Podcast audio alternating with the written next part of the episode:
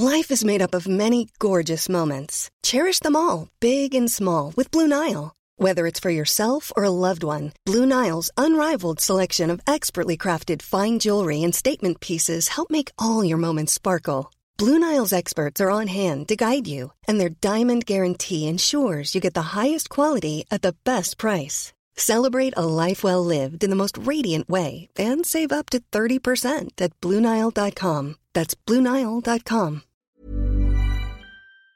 Thank you.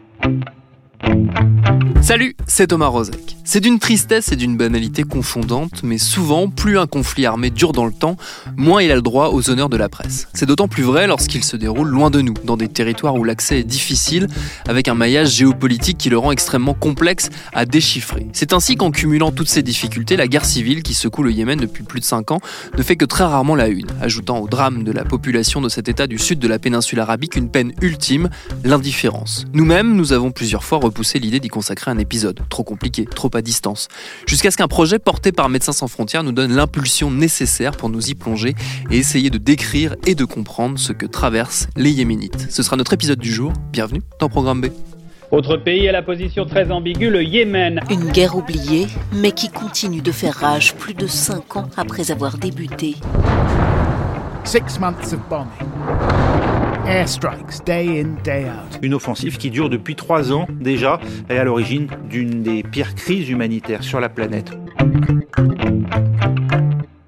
Ce projet que j'évoquais à l'instant, c'est un projet multimédia initié par MSF donc et baptisé Inside Yemen, Yemen de l'intérieur, du son de l'image à retrouver sur un site dédié insideyemen.msf.fr à partir du 17 mars. C'est aussi un podcast qui s'appelle également Yemen de l'intérieur. Vous en entendrez quelques extraits au cours de cet épisode. Ce projet, il a été mené par Benjamin Hoguet et par notre invité Agnès Varenne-Leca de MSF. Donc Agnès à qui j'ai demandé pour démarrer si on pouvait ensemble dresser un portrait forcément parcellaire de la situation au Yémen. C'est un pays où l'accès est extrêmement compliqué. L'accès pour les journalistes, évidemment, puisque voilà, c'est difficile d'avoir des visas. Et puis l'accès pour les ONG également, puisqu'on n'est pas nombreux à travailler sur place. On a par ailleurs euh, une capacité de mouvement qui est très limitée. Donc on peut dresser un portrait, mais c'est un portrait qui va être, euh, voilà, comme tu le disais, euh, hyper parcellaire et qui va être via nos hôpitaux, qui sont en fait voilà, des petites fenêtres sur la réalité. Donc nous, on a une certaine vision.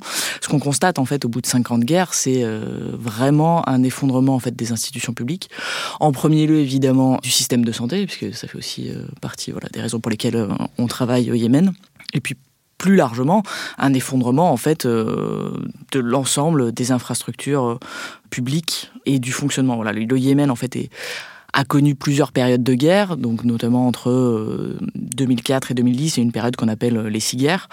Et puis là, finalement, c'est la septième guerre qui est arrivée en, 2015 et qui a eu voilà cet effet de littéralement en fait euh, mettre le pays dans un état pas de chaos permanent, mais en tout cas vraiment d'effondrement et, et, de, et de déliquescence déliquescence qui est d'autant plus vive qu'il y a énormément d'acteurs impliqués dans le conflit.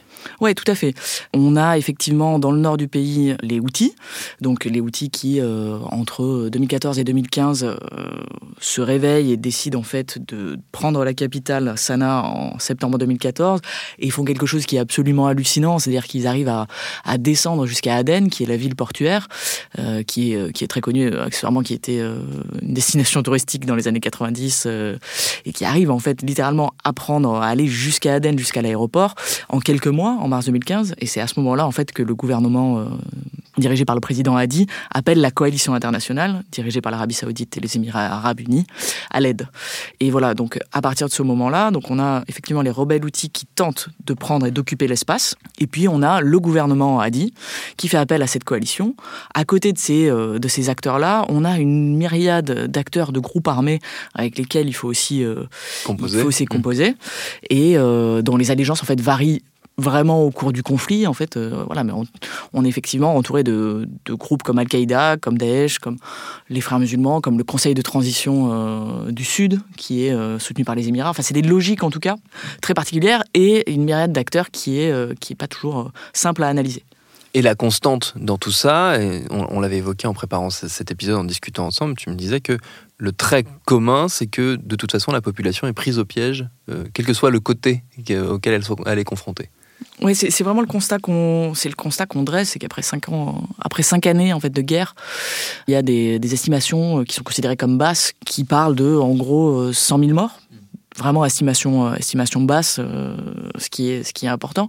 effectivement, le constat, c'est que aussi bien dans le nord que dans le sud, on a une population qui est complètement exsangue et prise au piège. Pour des raisons assez différentes.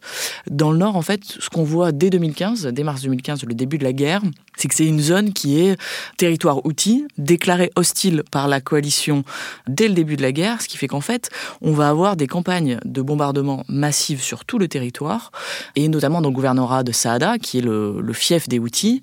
C'est un gouvernorat qui a reçu euh, en cinq ans un quart des frappes aériennes enregistrées. Donc ce qui est, ce qui est énorme, ça se voit vraiment euh, quand on entre dans la ville de Saada où il y a vraiment en fait une partie en fait de la ville qui est tout à fait aplatie. Il y a des marques en fait euh, très visuelles de ces campagnes de bombardement massives euh, dirigées par la coalition ces frappes aériennes en fait ont eu effectivement euh, tendance à diminuer au fil de conflit, notamment euh, ces deux dernières années et même cette année en fait. On a un organisme qui est le Yemen Data Project qui euh, documente en fait les frappes aériennes de la coalition. Et ce qu'on voit effectivement, c'est qu'il y a une tendance quand même relativement à la baisse. Donc ça n'a plus rien à voir avec 2015. En revanche, ce qu'on constate et ce que eux constatent également, c'est que les cibles en fait ne sont pas exclusivement militaires. C'est-à-dire que la notion de cible militaire pour la coalition, elle est très variable. C'est-à-dire qu'en gros, on va avoir des mariages, des funérailles, des écoles, des marchés, des routes qui sont absolument pilonnées. Et des hôpitaux. Et des hôpitaux. Et des hôpitaux, bien sûr. Euh, donc MSF, en cinq ans, euh, depuis le début de la guerre, on a eu, on s'est fait frapper en fait cinq fois. Donc ça veut dire cinq structures touchées par une frappe aérienne. C'est extrêmement rare. Je veux dire, on peut voir ça, cette façon de fonctionner là. Euh, on peut la voir euh, effectivement en Syrie. On a beaucoup d'hôpitaux qui sont visés dans les combats. Là, c'est énorme. Et puis, ce qui est terrible, en fait, c'est qu'effectivement, quand euh, on frappe un hôpital, en fait, on coupe toute possibilité pour la population de survivre en fait et de se faire soigner. On ne parle pas que des blessés de guerre, on parle bien évidemment de en fait euh, des enfants de 5-6 ans euh, qui ont la rougeole euh, et qui en fait ne peuvent juste pas accéder aux soins parce que ce sont des structures en fait qui qui soit sont dysfonctionnelles, soit ont été détruites dans les combats. Donc c'est extrêmement compliqué. Avec derrière des problématiques aussi de pénurie, j'imagine.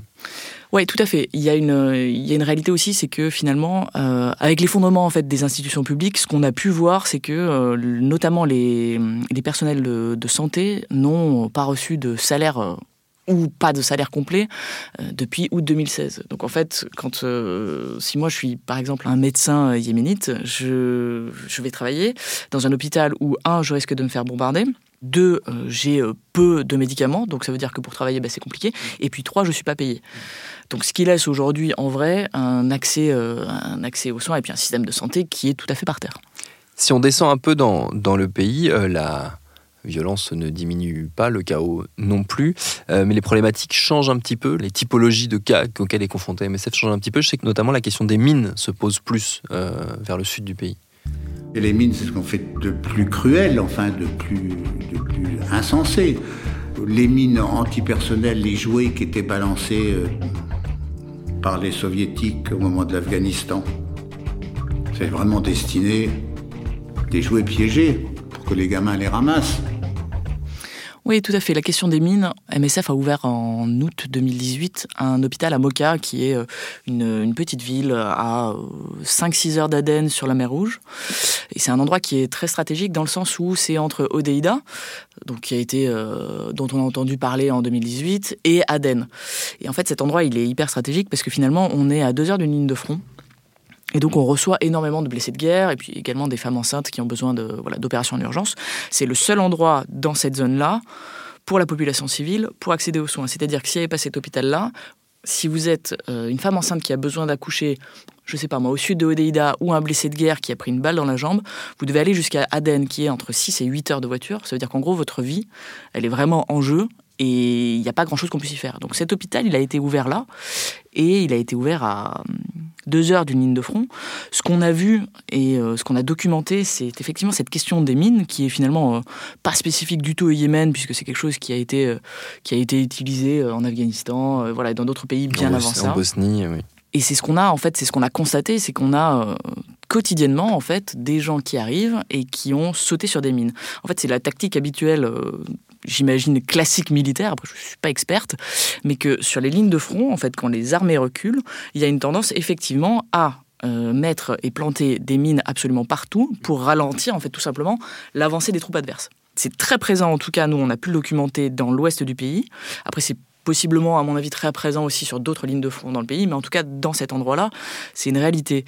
Et c'est assez terrible parce que finalement, en fait, vous avez euh, des champs entiers, des routes, euh, des villages euh, qui sont minés qui sont pas prioritaires dans le déminage, puisqu'on parle, en fait, là, ce qui, ce qui a lieu, c'est un déminage, en fait, qui est un déminage militaire. Donc, ça veut dire que ça se concentre sur euh, ce qui est intéressant pour l'armée et pas forcément pour les civils. Donc, pas de déminage humanitaire, en tout cas pas, pas à grande échelle et pas systématique. Exactement, ce qui veut dire qu'en fait, on laisse la population, la population civile confrontée à cette présence de mines qui est euh, délétère à bien des égards, et notamment parce qu'en fait, ça les empêche de cultiver leurs champs, ce qui veut dire qu'en fait, c'est une perte de revenus directs, ils auraient pu les vendre, ils auraient pu manger cette nourriture-là, et puis par ailleurs, c'est aussi une fabrique de génération déclopée pour des années et des années. Les gens qu'on voit majoritairement, ça reste quand même des enfants qui arrivent avec une jambe où il reste littéralement un bout d'os et puis rien à faire. Euh, très honnêtement, le nombre d'amputés est quand même assez conséquent. C'est une petite fille, euh, on, a, on a plein de témoignages comme ça, hein, mais ça moi, j'ai vraiment discuté avec des, avec des petits enfants qui étaient juste là en train de jouer, et puis ils étaient avec leur âne, et puis ils ont vu un objet par terre avec un numéro, ils l'ont pris, et puis paf, ça explose, quoi. C'est un extrêmement brutal et puis violent, et c'est pas un problème qui va, qui va s'arranger dans les années tant qu'il n'y aura pas effectivement du déminage euh, plus important. Ça, c'est euh, voilà, vraiment une réalité, quoi. Nasser, 14 ans. Il a sauté sur une mine alors qu'il gardait ses moutons à une cinquantaine de kilomètres de là. Ça s'est passé début décembre 2018, quelques heures après l'explosion. Il a été amputé. On a mentionné euh, Odeida, on peut peut-être revenir un peu sur, euh, sur pourquoi ça a été un point euh, à la fois stratégique et extrêmement important dans le dispositif MSF en, 2018 En fait, ce qui se passe en 2018, c'est qu'on a toutes ces lignes de front qui passent Taez, euh, le gouvernement de Taez et qui remonte vers Odeida, c'est une ligne de front en fait qui va bouger avec euh, vraiment des poussées euh, des forces loyalistes pour repousser les outils vers le nord. Et on a Odeida, qui est euh, donc une ville portuaire euh, sur la mer Rouge, qui est euh, éminemment stratégique pour tout le monde. C'est l'accès à la mer aussi, un des accès à la mer pour les outils. Il y a des ports. C'est un port qui est conséquent.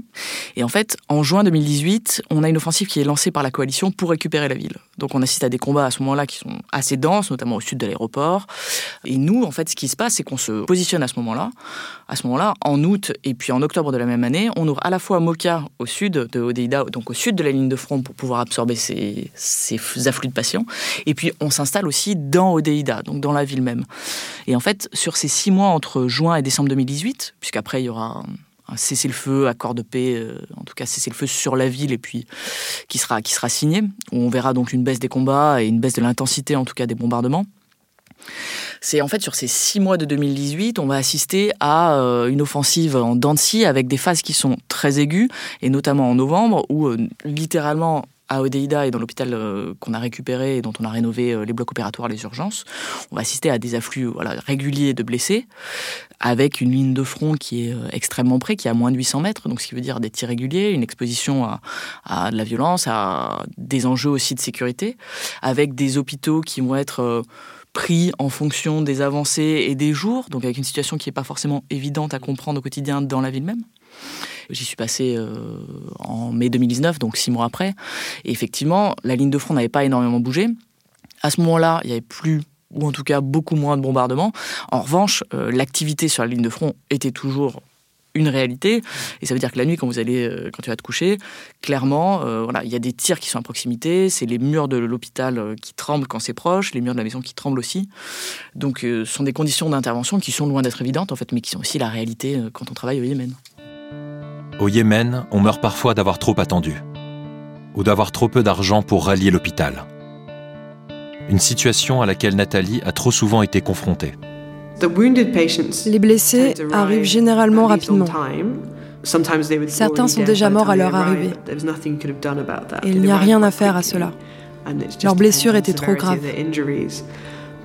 Mais pour beaucoup, il y a un autre problème, les difficultés de transport. Ils doivent alors attendre de réunir assez d'argent ou de trouver quelqu'un pour les amener jusqu'ici. Parmi les, choses qui rendent ces, conditions d'intervention euh, peu évidentes, il y a aussi le, jeu des alliances, on l'a évoqué rapidement, qui bouge beaucoup, qui fait que des conflits, des combats peuvent émerger un peu n'importe comment, et aussi la multiplication, la présence très forte des armes. Tout à fait, ça se voit. Euh, l'exemple, je trouve, du chaos et de la rapidité en fait de changement de contexte, c'est vraiment Aden. Euh, Aden, euh, donc ça a été euh, une ville qui a été exposée très très fort au combat entre mars et juillet 2015, au tout début de la guerre. Donc avec des bombardements et une partie de, il y a vraiment une partie de la ville le long de la plage qui est encore vraiment détruite. Après c'est une ville qui a repris un peu de vie, mais c'est un endroit en fait où c'est très compliqué d'analyser qui appartient à quel groupe et quelles sont les allégeances de chacun. On l'a vu cet été, on a eu un revirement en fait de contexte assez important dans la ville d'Aden et du jour au lendemain, littéralement, la ville en fait s'est transformée en champ de bataille. C'est-à-dire qu'on avait des pick-up qui se baladaient dans la ville avec euh, des énormes mitraillettes derrière, ça tirait partout. Et donc on a ces changements-là qui sont extrêmement rapides d'allégeance, d'alliance, il y a des fronts qui sont repris, et c'est ça, se passe littéralement du jour au lendemain. Aden, c'est vraiment pour moi l'exemple du, pas du chaos permanent, mais en tout cas de l'imprévisibilité.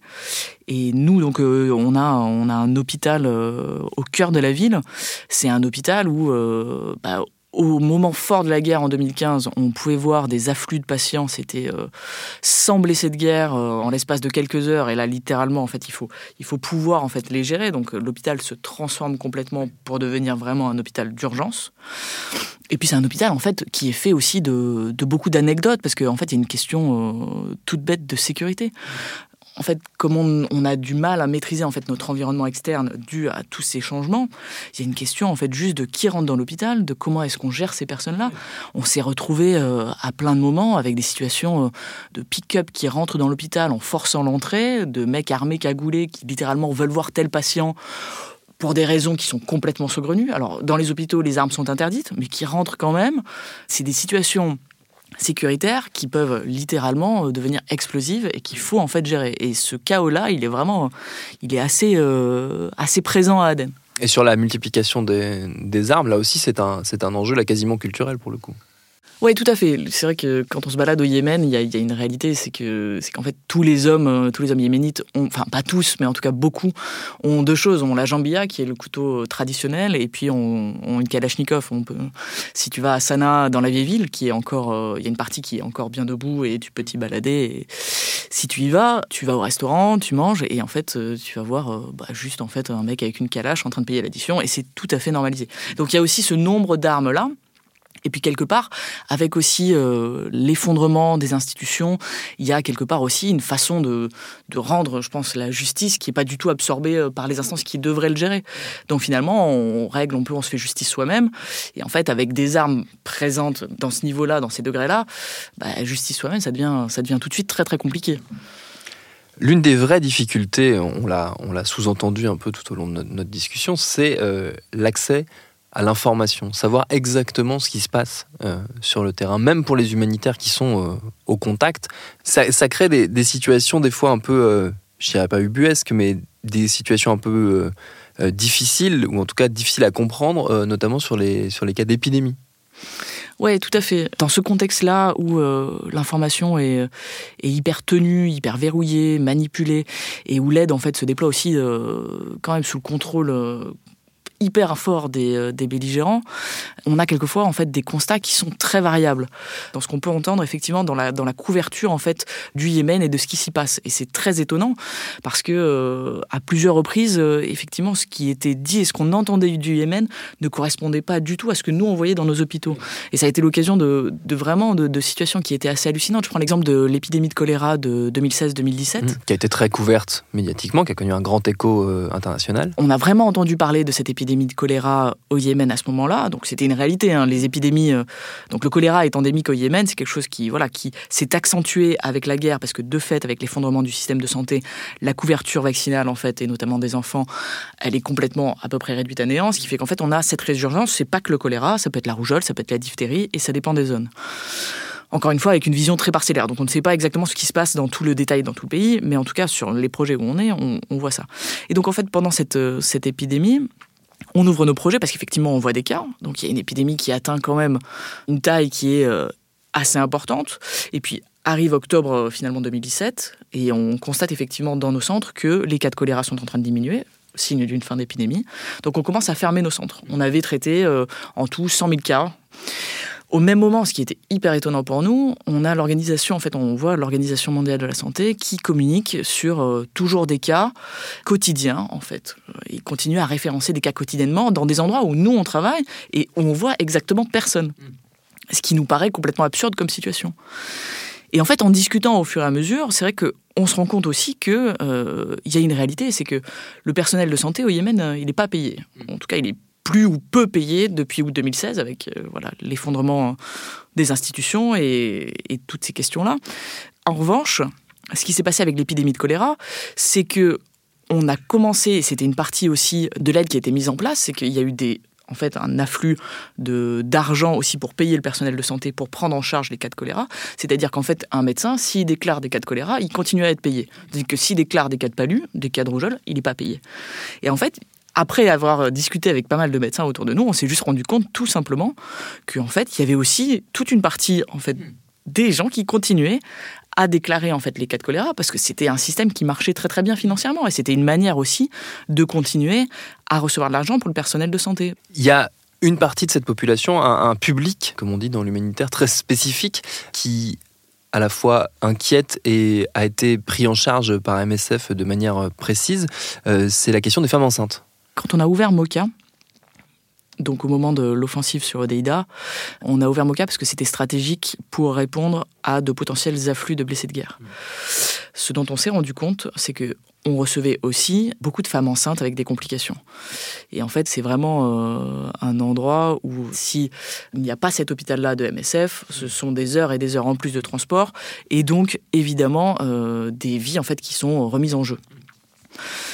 Et ces femmes-là, en fait, elles viennent d'endroits euh, qui sont. Euh, c'est une zone où en fait la ligne de front est extrêmement proche. C'est euh, vraiment, c'est un désert. C'est fait de, de, sable, de sacs plastiques, du coup de mines.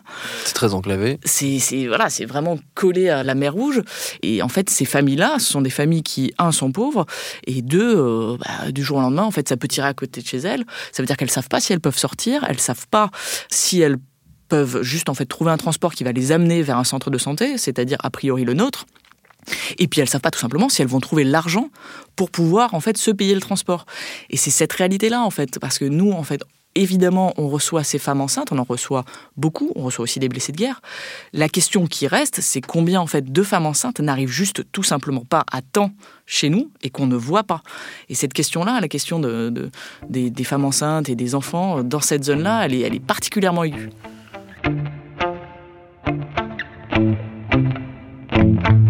Et on le rappelle, ce projet Inside Yemen, Yemen de l'intérieur, il est à retrouver à partir du 17 mars sur le site insideyemen.msf.fr. Merci à Agnès Varenne-Leka pour ses réponses. Merci à MSF également. Programme B, c'est un podcast de Binge Audio préparé par Lauren Bess, réalisé par Mathieu Thévenon. Abonnez-vous sur votre appli de podcast préféré pour ne manquer aucun de nos épisodes. Facebook et Twitter pour nous parler. Et à demain pour un nouvel épisode.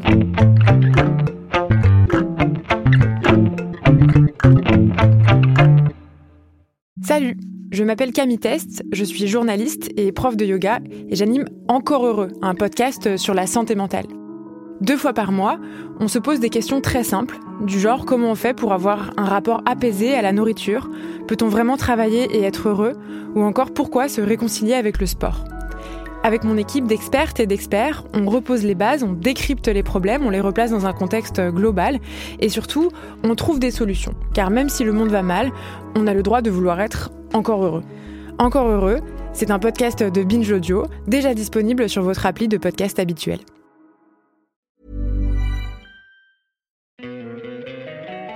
Don't you love an extra $100 in your pocket? Have a TurboTax expert file your taxes for you by March 31st to get $100 back instantly. Because no matter what moves you made last year, TurboTax makes them count. That means getting $100 back and 100% accurate taxes only from Intuit TurboTax. Must file by 331. Credit only applicable to federal filing fees with TurboTax full service. Offer can be modified or terminated at any time.